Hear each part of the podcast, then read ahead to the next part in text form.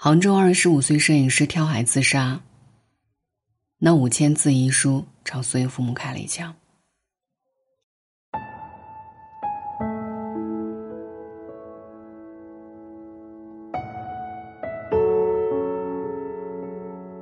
这几天，全网都在为一个叫陆道森的男孩哭泣。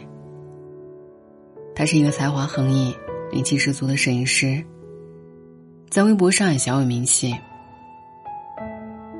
然而，今年十一月二十八号，他在自己的微博上留下一封遗书之后，就消失了。他身边的朋友察觉到不对劲，于是报警。那几天。全网都在寻找这一个年仅二十五岁、看上去温柔细腻的大男孩。无数人涌到他的微博下面留言，希望他能够出现。然而，我们终究还是没有等到奇迹。就在昨天，舟山警方发表声明，陆道森在舟山海域被发现，已没有了生命体征。他走了，在二零二一年的最后一个月份，他收拾好行李，把房子退租，东西打包寄回家，摄影器材送人，把一切都安排的妥妥当当，然后安静的离开这个世界。而这一天，正是他的生日。他设置好了微博的发送时间，拒收了母亲的红包，用自己的方式倔强而决绝的离开了这个人世。究竟是什么，让他用这样的方式心碎离场？他又是经历了怎样的绝望，才会在生日这一天转身离开？我特意去翻了他所有的微博，看了他所有的故事。那些柔软的文字，就像一把把并不锋利的刀子，割得人心里顿顿的疼。农村，留守儿童，校园霸凌经历者，自卑敏感，这些残忍的字眼串联起来，拼凑成了一个残缺悲凉的人生。他就像一个溺水的人，在这些风暴的背后求泳。却始终无法靠岸。无需为他立碑，只愿玫瑰为他年年盛放。留给世界最后一句话后，他转身，投入了大海的深处。然而，我们不禁想问：吞噬他的，只是舟山那一片海域吗？并不是。在此之前，他已经被杀死了三次。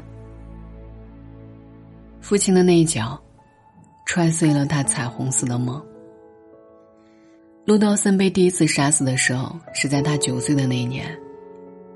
他的童年一直生活在父母的暴力之中，父亲对他的身体暴力，母亲对他的语言打压，还有父母之间产生的矛盾，这些都成了他生命中最悲凉的底色。九岁那年，望子成龙的父亲突然要求他跨级做题。才上三年级的他，就要被要求去做四年级的题目。他不过是一个普通的孩子，哪里有能力完成这样超纲的任务呢？可是父亲不管这些，做不出题，就狠狠的将穿着皮鞋的脚踹到他身上。疼吗？当然，他的眼泪在眼眶里打转，却丝毫打动不了父亲。他没有如愿长成大人最喜欢的样子，于是他成了父母最理所当然的那一个出气筒。父母为了生计远离家乡，出门务工。那几年，他一直寄养在亲戚家，内心变得卑微而敏感。他想念远方的父母。那些夜以继日的思念和期盼，变成了一封封的信。他记录了下来，等到父母归来时给他们。然而，当他羞涩的将纸条递给爸妈看时，得到的不是勉励和拥抱，而是冷漠和忽视。他们只是很随意的将那些诉诸思念的信件丢在一旁，就像处理一个过期的食品。从那以后，少年的心里顿时蒙上了一层灰。这次他们没有打他，也没有骂他，但是对孩子爱的忽视，对孩子思念的否定，却比暴力更加可怕。他的父母除了对他的打骂和忽视之外，更让他害怕的是，当着他的面吵架，互相诋毁对方。控制欲太强的母亲，不负责任的父亲，他们一直在告诉你，对方有多坏。父母的歇斯底里和面目狰狞，让这个本就漂浮的家庭变得更加冰冷。他在遗书中写道：“从小学到初中到大学，从未感受到过家的温暖。我的生命好像一直在逃离。”只因数年来我的伤口从未愈合，新伤旧伤早已让我痛苦不已。看到这些文字，任何人的心都被生生的扯着疼。他长在一个并不温暖的家庭里，遭受着来自四面八方的暴力。这些身体的暴力和语言的暴力，更加激发了他骨子里的抑郁和厌世。幸运的人，用童年去治愈一生；而不幸的人，却需要用一生去治愈童年。但如果永远都治愈不好呢？那么他们会选择永远的离开。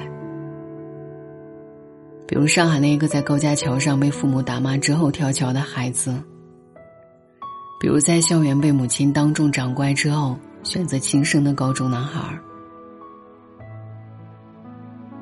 在网上有人问，如何评价那一个被父母打骂之后选择自杀的十七岁孩子？高赞的几条留言都是：他比我勇敢，我是因为贪生怕死才活到现在。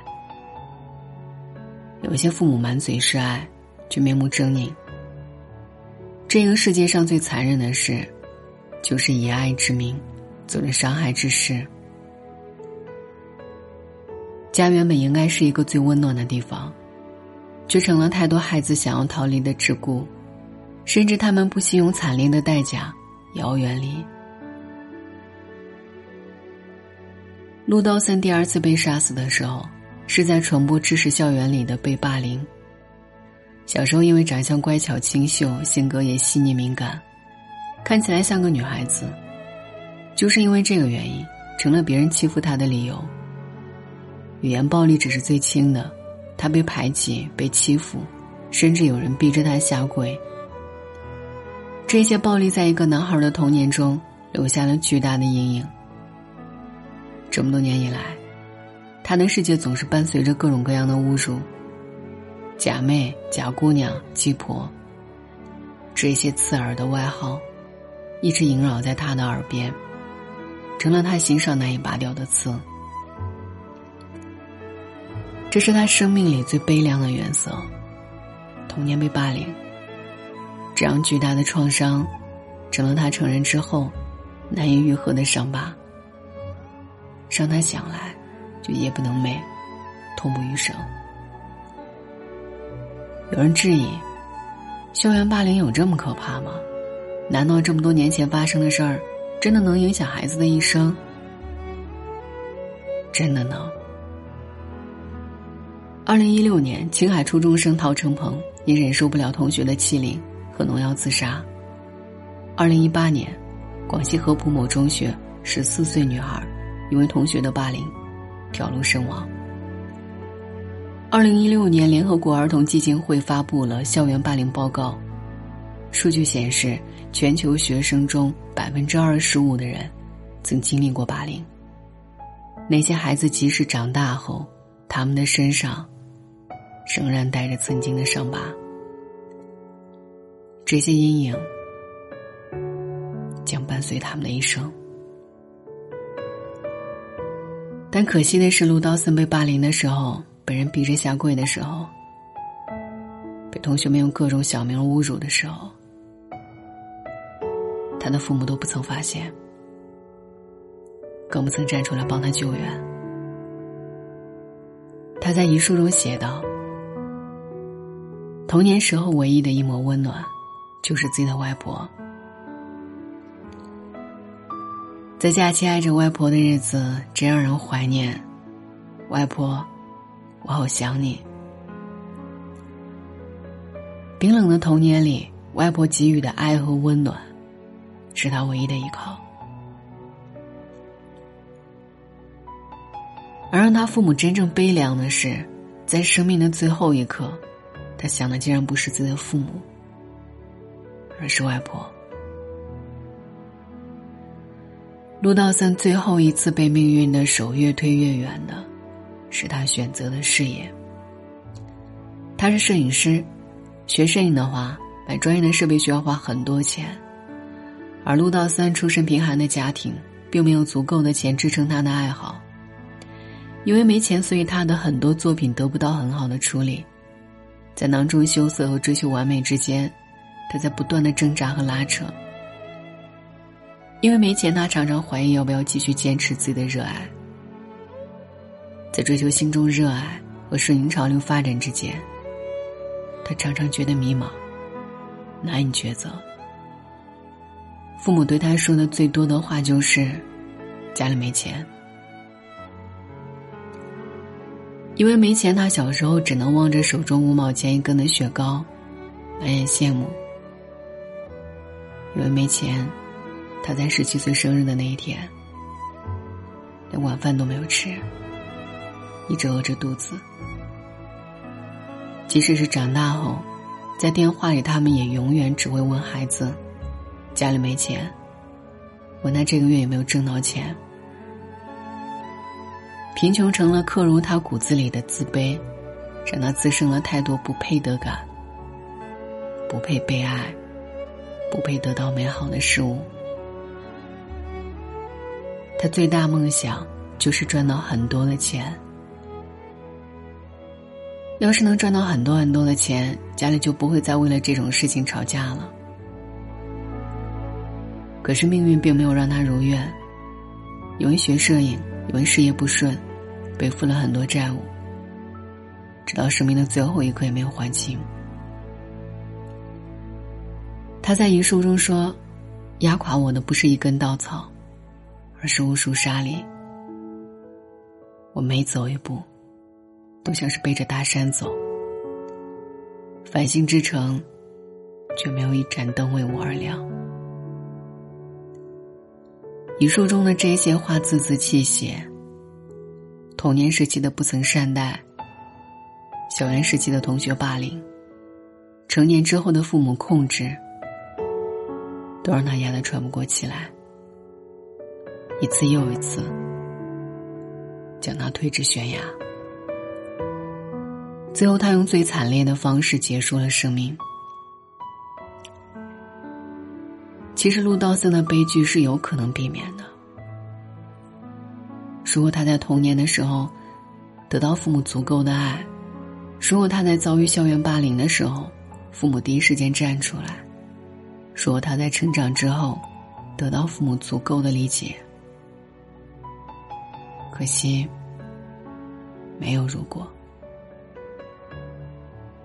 陆道三的去世之所以引起这么大的震动，正是因为他是太多不被善待的人的缩影。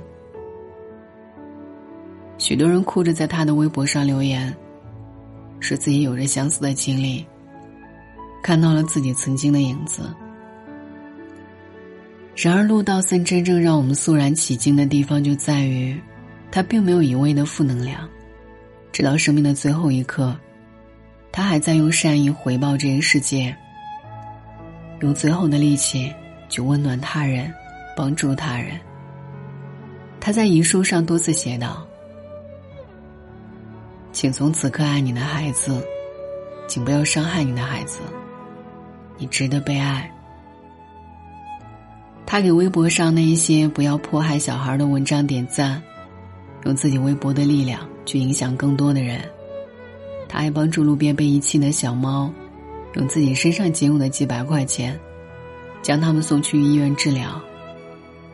因为自己淋过雨，所以也想为别人撑伞，帮助他们，就是穿越时空帮助过去的自己。他在遗书最后写道：“我知道我没有未来，所以想要用尽全力去绽放。”陆道森去世了，他用自己的死警告自己的父母，警告天下所有的父母：“请一定要好好善待自己的孩子，不要让他们重复自己的悲剧。”他那五千字的遗书就像是一个个耳光。扇向所有的父母，更像一把把尖刀，刺在所有父母的心上。愿我的鲜血永远奔涌，往那玫瑰枯萎之地。这个玫瑰般的少年，他一直在寻找温暖，寻找救赎。只是他太累了，最后，他真的化身为玫瑰。离我们远去。希望世界上再也不要有陆道森的悲剧。希望每一个父母都善待自己的孩子，他们是来到你世界里的天使。希望每一个受伤的孩子都有一个温暖的地方，得到治愈和救赎。晚安，愿一夜无梦。我是只化身孤岛的蓝鲸，有着最巨大的身影。鱼虾在身侧穿行，也有飞鸟在背上停。的奇景。如同一点般的陷阱，而大海太平太静，多少故事无人倾听。我爱地中海的天晴，爱西伯利亚的雪景，爱万丈高空的鹰，爱肚皮下的藻荇。尽心尽力的多情直到那一天你的衣裳破旧而歌声却温柔陪我漫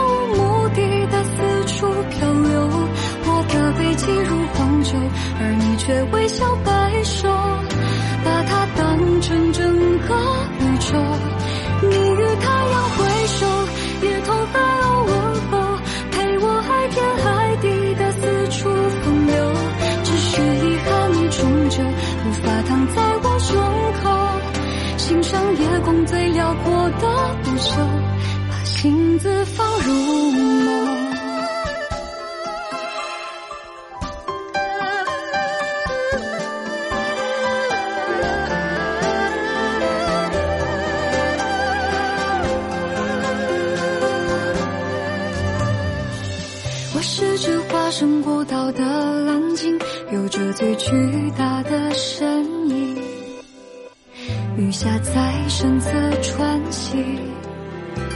也有飞鸟在背上停。我有着太冷太清的天性，对天上的他动过情，而云朵太远太轻，辗转之后各甜蜜。我未入过繁华之境，未听过喧嚣的声音，未见过太多。生灵未有过滚烫心情，所以也未觉大洋正中有多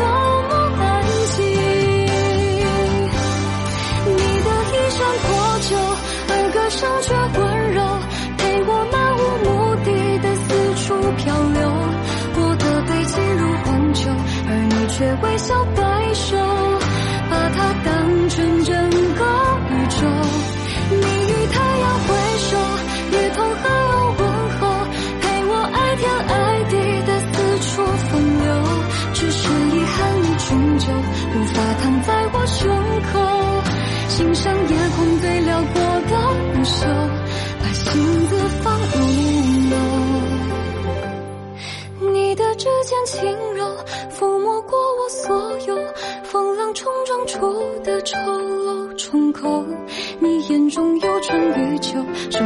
我见过爱过的一切山川与河流曾以为我肩头是那么的宽厚足够撑起海底那座城楼。